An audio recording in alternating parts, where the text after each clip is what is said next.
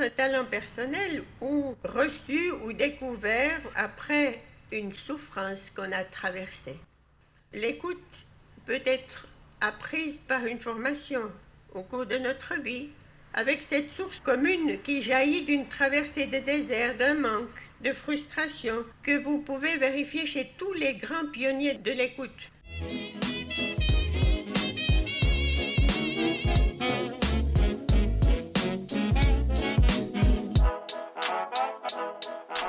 Historiette et Partage est le premier podcast de floraison personnelle livré par nos aînés pour vous permettre de nourrir des questions-réponses sur votre propre vie. N'est-ce pas à travers et par l'expérience que l'on apprend? Ah, si vieillesse pouvait, si jeunesse savait. Je m'appelle Sophie et mon métier est de revaloriser les liens intergénérationnels ainsi que la transmission. Je pars donc régulièrement à la cueillette des histoires de vie de nos aînés que je transforme en de beaux ouvrages à transmettre. Ma devise, se raconter devrait être à la portée de tous. Avec ce podcast, je vous offre de belles histoires et leçons de vie. Vous y retrouverez des témoignages touchants, inspirants, avisés, une pluralité de partages qui à leur manière ont façonné l'histoire et façonneront aussi peut-être la vôtre. Chaque épisode vous fera découvrir un invité au travers d'une historiette thématique. Parmi elles, le partage, l'espoir, la spiritualité, l'amour, le regret et bien d'autres encore. Je vous retrouve chaque mois pour vous faire découvrir votre nouveau partage. Belle écoute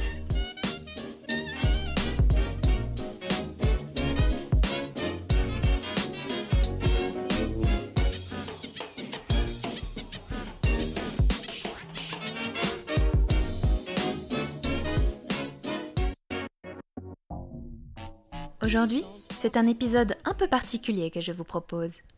Un épisode dédié à l'écoute, qui se divisera en deux parties.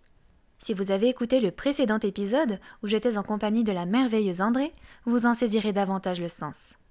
Cette femme qui avouait pratiquement toute sa vie à son engagement dans l'armée du salut pour soigner les autres. Par ce mot, j'entends toutes les dimensions du mot soin. Après une enfance jonchée d'épreuves, André a décidé de penser les blessures des enfants en difficulté. Au travers de toutes ces expériences, elle évoque les multiples facettes de l'écoute lors d'une conférence organisée par l'Armée du Salut qu'elle donna à Morges à son retour d'Afrique en tant que missionnaire. L'écoute, ce mot si simple à prononcer, mais pourtant si profond. André aborde ainsi pourquoi vivre l'écoute, qui écouter et comment, quand et où, à quoi sert l'écoute, et sans oublier l'écoute de sa foi. J'espère que cette conférence vous fera poser un autre regard sur ce mot et que, croyant ou non, ces expériences vous ouvriront d'autres perspectives sur l'importance et la manière de s'écouter soi et d'écouter l'autre. Est-ce que ce titre Vivre à l'écoute des 7 à 75 ans vous a fait penser à Tintin? C'est pas directement moi qui ai choisi le titre, c'est le comité. D'abord, on m'avait dit la vieillesse, alors moi je voulais pas parler de la vieillesse. Je respecte parce que dans dans le mot vieillesse et vieux, il y a le mot vie. Les trois premières lettres, c'est important, le respect de la vie de chacun. Et c'est vrai qu'à travers des albums de Tintin, l'auteur Hergé a exprimé, il a transcrit par les images ce qu'il vivait en lui, consciemment ou non, du mystère de sa vie, de son histoire propre et singulière. Et cela a passionné des gens de tout âge. J'ai même lu les Tintins il y a très longtemps parce que j'étais à l'Aisin euh, dans une clinique d'enfants tuberculeux, osseux, et alors ils lisaient ces Tintins. Depuis, j'ai plus le temps de les lire. Peut-être ça viendra. Pour moi, ce titre résonnait bien parce que il me disait que l'on peut aussi se passionner toute une vie pour quelque chose comme l'écoute. Vivre en l'occurrence avec ses deux oreilles attentives ouvertes vers les autres êtres vivants quel que soit leur âge. C'est passionnant pour moi, car chaque être humain est une créature unique. On le sait déjà par les tests d'ADN, on le sait depuis longtemps par les empreintes digitales, et aussi on le sait parce que chacun a sa propre histoire de vie, son album inédit, et pas seulement dans son corps, c'est marqué, mais son, son âme, dans son esprit. Et cela, c'est passionnant. J'ai accepté l'invitation des petits déjeuners contact de tenir cet exposé, non pas avec la prétention de vous faire Une conférence magistrale, c'est pas mon genre. Sur l'écoute, parce qu'il y a beaucoup de livres qui existent et qui en parlent beaucoup mieux que moi et que vous pouvez lire. Mais je suis venue avec ce désir de simplement partager un peu de ce que j'en ai vécu au, au, quotidien de cette écoute et qui, jusqu'à ce jour, me semble vital dans notre société aujourd'hui où tant d'exclus ne font que survivre ou vivoter dans un réseau relationnel limité. Je vous propose de traiter successivement les interrogations suivantes. Pourquoi vivre l'écoute? Qui écouter? Comment? Quand et où? Et à quoi ça sert l'écoute? Pour beaucoup de gens, c'est du temps perdu. C'est le problème des infirmières. Si elles s'arrêtent un petit moment pour écouter quelqu'un, que ce soit à l'hôpital, à domicile, alors euh, on pense qu'elle ne fait pas son travail.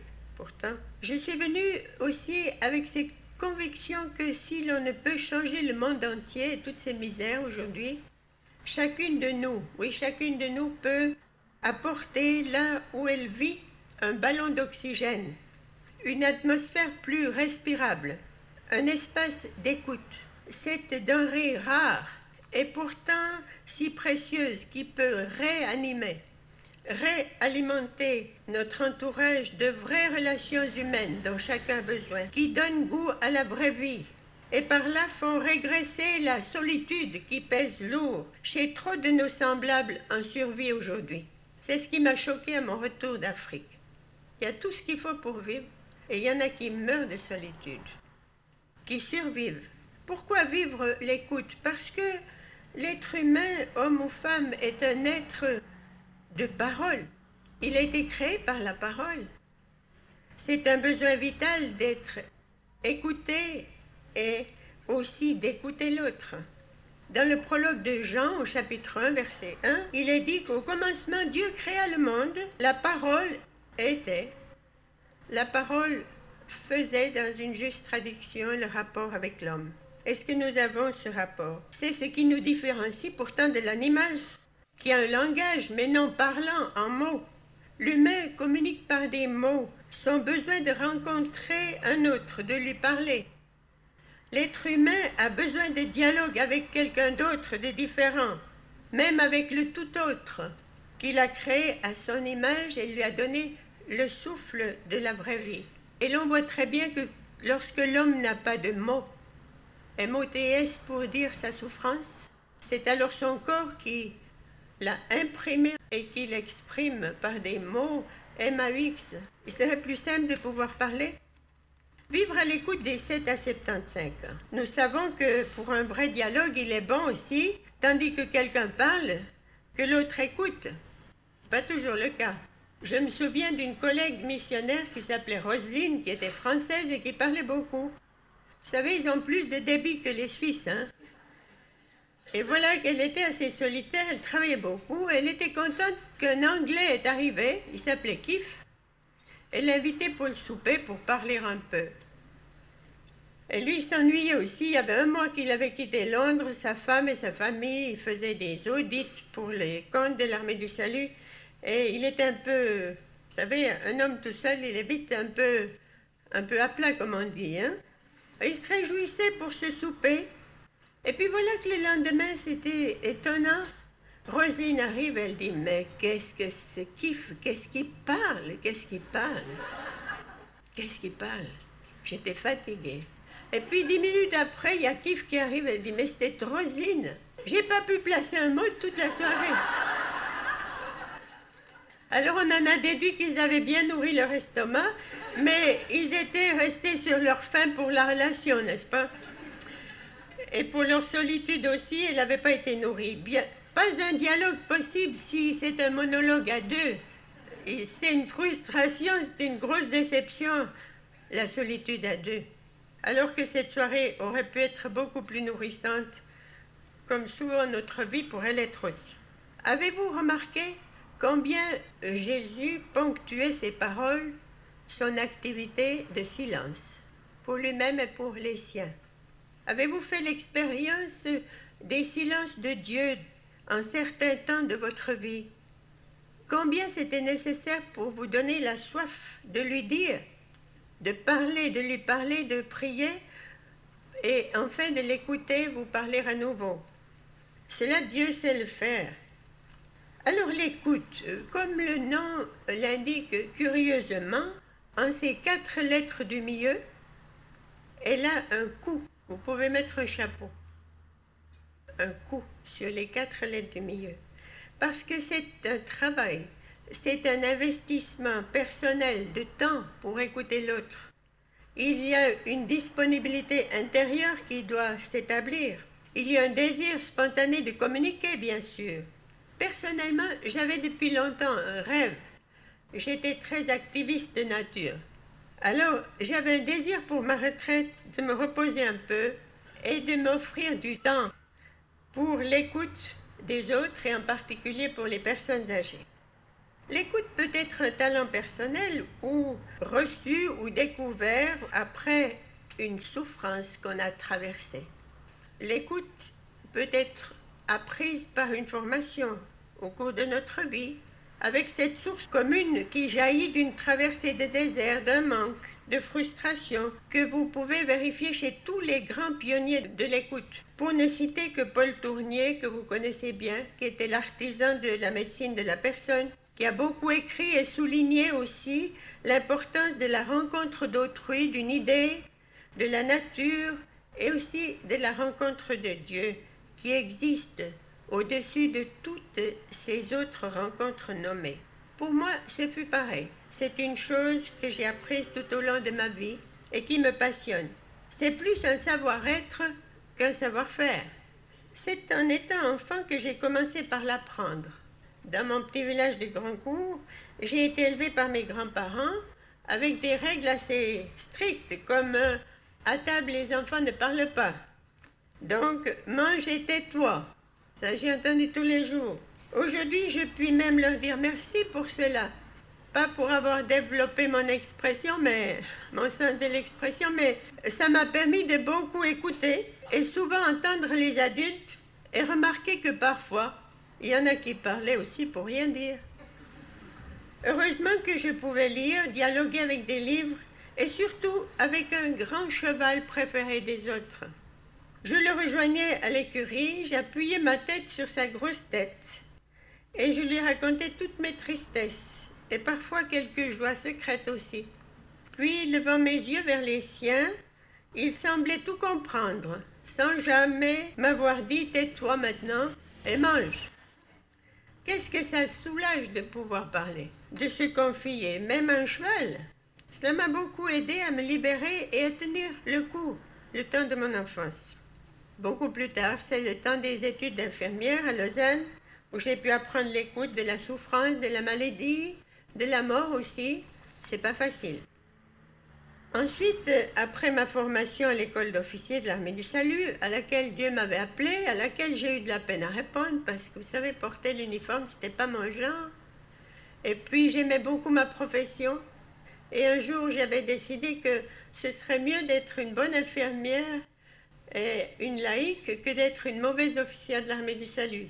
Alors euh, je m'étais fait à cette idée un peu. Et puis un jour Dieu m'a parlé, m'a rappelé ma promesse. C'était dans une salle d'opération. J'ai dû instrumenter euh, l'opération du cœur, d'un arrêt du cœur d'une propre collègue. Et puis euh, son cœur tout à coup s'est déchiré. Je faisais partie de la première équipe de chirurgie cardiaque à cœur ouvert, il y a 40 ans. Euh, un peu plus de 40 ans à Lausanne. Et c'était passionnant aussi.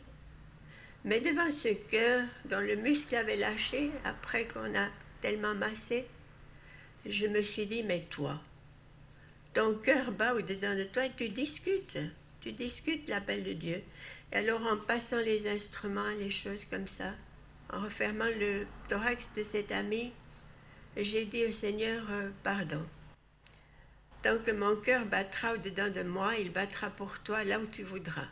Et j'avais juste le temps de donner trois mois de congé et puis je partais à l'école militaire. C'était pas facile de quitter tout ça. Mais Jésus m'avait rappelé et j'ai eu à l'écouter. J'ai eu, euh, en sortant de cette école militaire, à écouter des enfants de 1 à 2 ans, de 5 à 10 ans. à Genève. Il nous était confié par des parents en difficulté, en crise.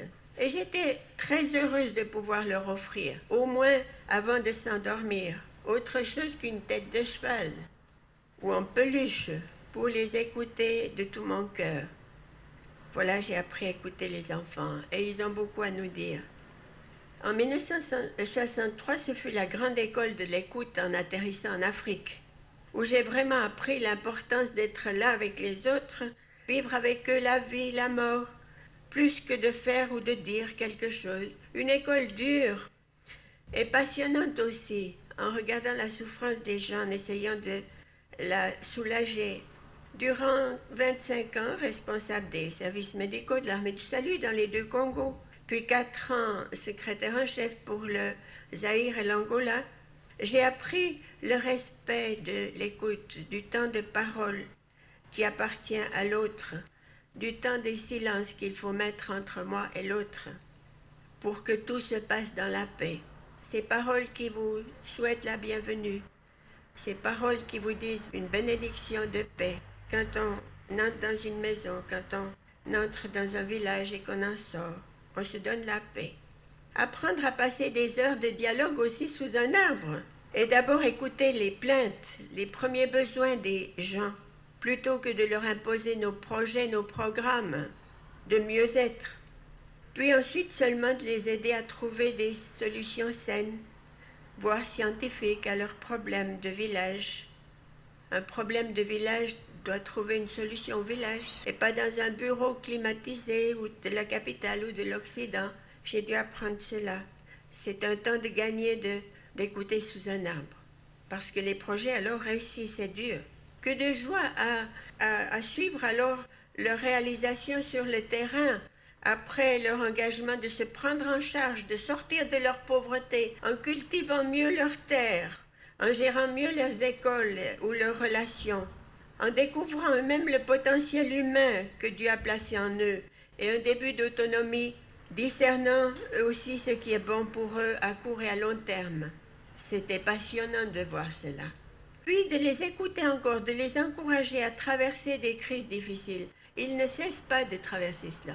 Quand j'étais arrivée là-bas, la moyenne d'âge de vie était 45 ans. Maintenant, elle est de 35 ans. Parce qu'il y en a tellement qui meurent. Non pas seulement de sida, me disait une amie médecin, mais de pauvreté, de faim et de manque de quelques chloroquines pour empêcher la mort des enfants et des adultes de la malaria parce que on n'a toujours pas un vaccin pour ça. Alors les écouter, les aider à identifier leurs vrais problèmes et s'en sortir. Partager le problème déjà, n'est-il pas vrai que en le partageant, on le diminue de la moitié de son poids? Et alors on peut regarder en face et résoudre avec sa propre décision son problème. C'est vrai aussi pour nous ici, n'est-ce pas, quand on peut partager. Les entendre aussi dans leur fête et doubler ainsi leur joie avec la nôtre. C'est quelque chose que j'ai eu le plus de peine à faire, c'est de pouvoir partager parfois ma joie. On peut pleurer tout seul, mais rire tout seul, ça va pas. Et je pense que c'est nécessaire que on puisse écouter l'autre et pouvoir rire ensemble de temps en temps, n'est-ce pas? Enfin, en 92, retour en Suisse, pays riche, en paix, en ordre. J'en avais des illusions. Je pensais qu'il n'y avait pas de problème. Et puis j'ai dû apprendre et constater que c'était un mirage. Revenir à la réalité, euh, qu'il y a aussi de profondes souffrances chez les humains, bien cachées, voire enfermées dans une terrible solitude que malgré tous les moyens de communication que nous avons à disposition, beaucoup se coupent de relations. Ils s'enferment en eux-mêmes. Ils ne parlent plus. Remarquez que dans l'enfermement, les cinq premières lettres veulent dire l'enfer. Sartre disait que l'enfer, c'était les autres. Mais si on est honnête, c'est bien le nôtre quand on s'enferme. C'est déprimant. C'est difficile à en sortir toute seule, n'est-ce pas, de cet enfermement. Et jusqu'à ce jour, je continue à réapprendre à écouter des personnes qui vivent dans mon environnement et ceux qui me demandent une relation d'aide. Qui écouter On a marqué des 7 à 77 ans.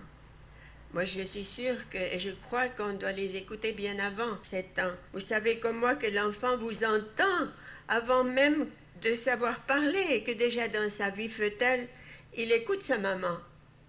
Il sent ses vibrations, ce qu'elle vit, ses douleurs et ses joies. À sa naissance, il pousse son cri d'arrivée. Plus tard, son langage sera ses pleurs pour demander ses sourires, pour dire merci et enfin des mots. Avant les mots, il reconnaît si vous l'écoutez ou non, réagit à vos paroles. Son développement dépendra de vos paroles posées pour donner sens à sa vie. C'est Françoise Dolto qui a découvert ça il y a plus de 20 ans. Et on se disait que cette médecin psychiatre, elle était un peu dérangée. Parce qu'elle parlait à des tout petits bébés, elle recueillait des orphelins. Elle leur disait, voilà, euh, ta maman a dû te laisser soit par la mort, soit par un abandon sous X. Mais nous allons prendre soin de, toi. Nous allons te trouver des parents.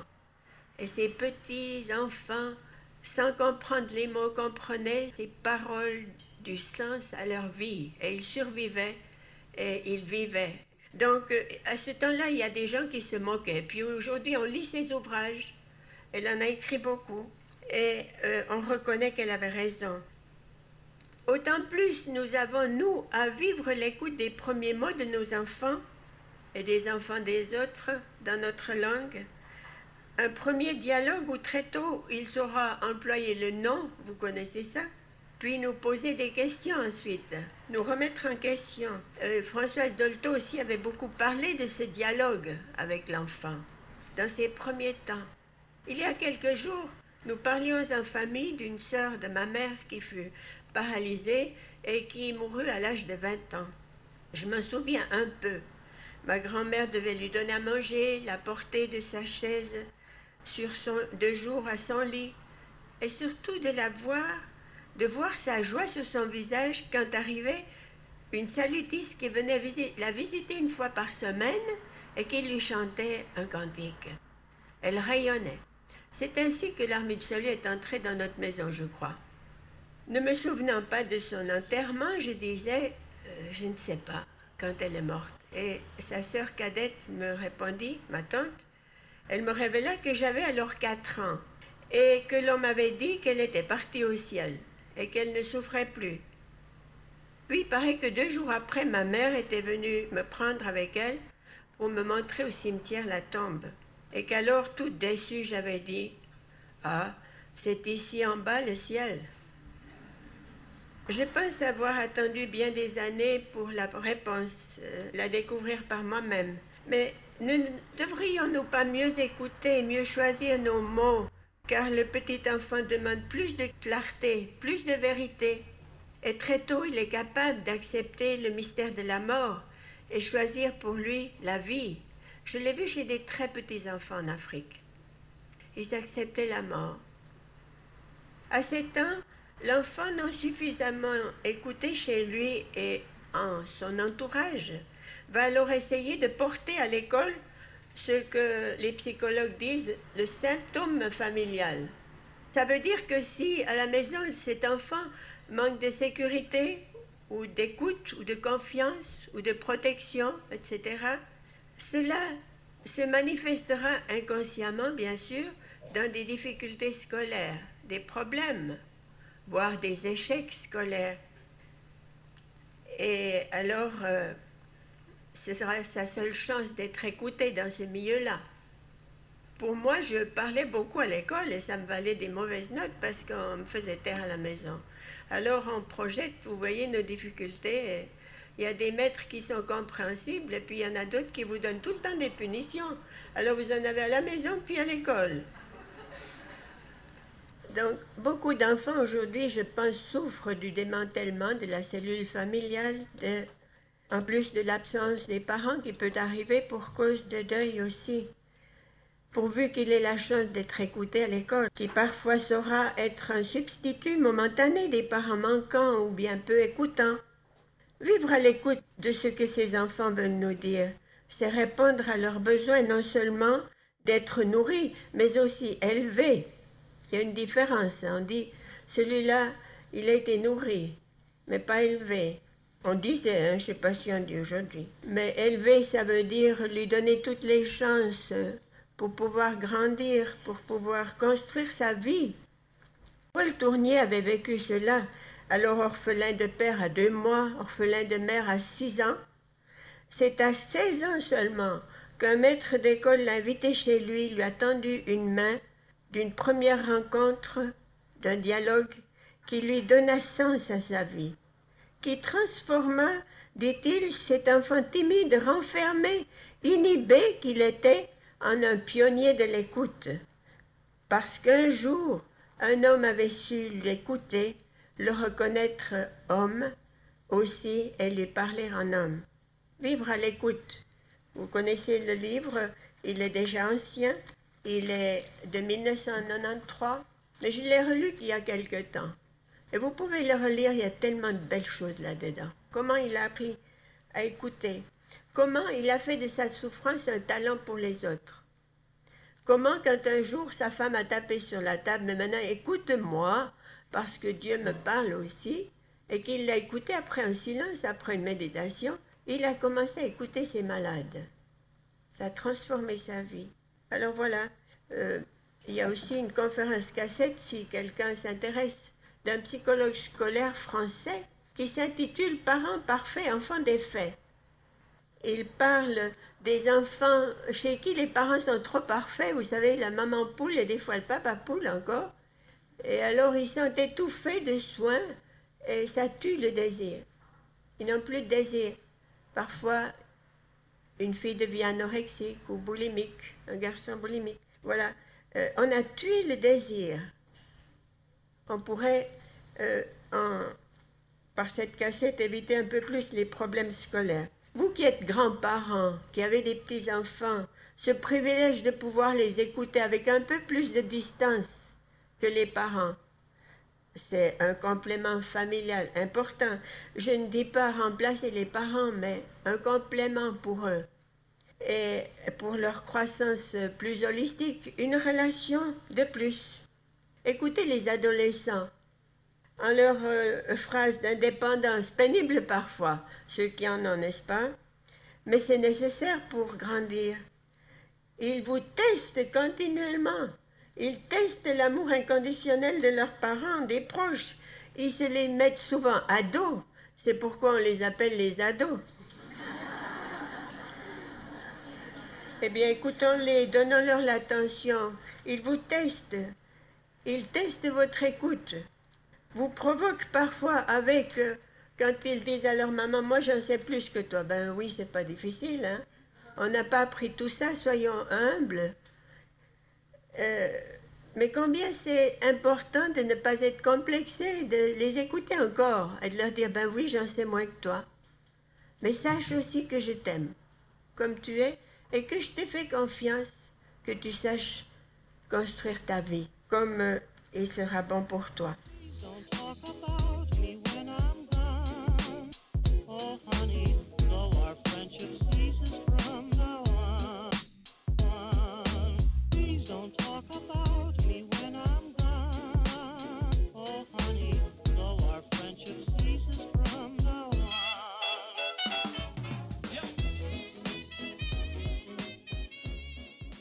Je vous donne rendez-vous jeudi 28 avril pour découvrir la suite de cet épisode dédié à l'écoute. À très vite!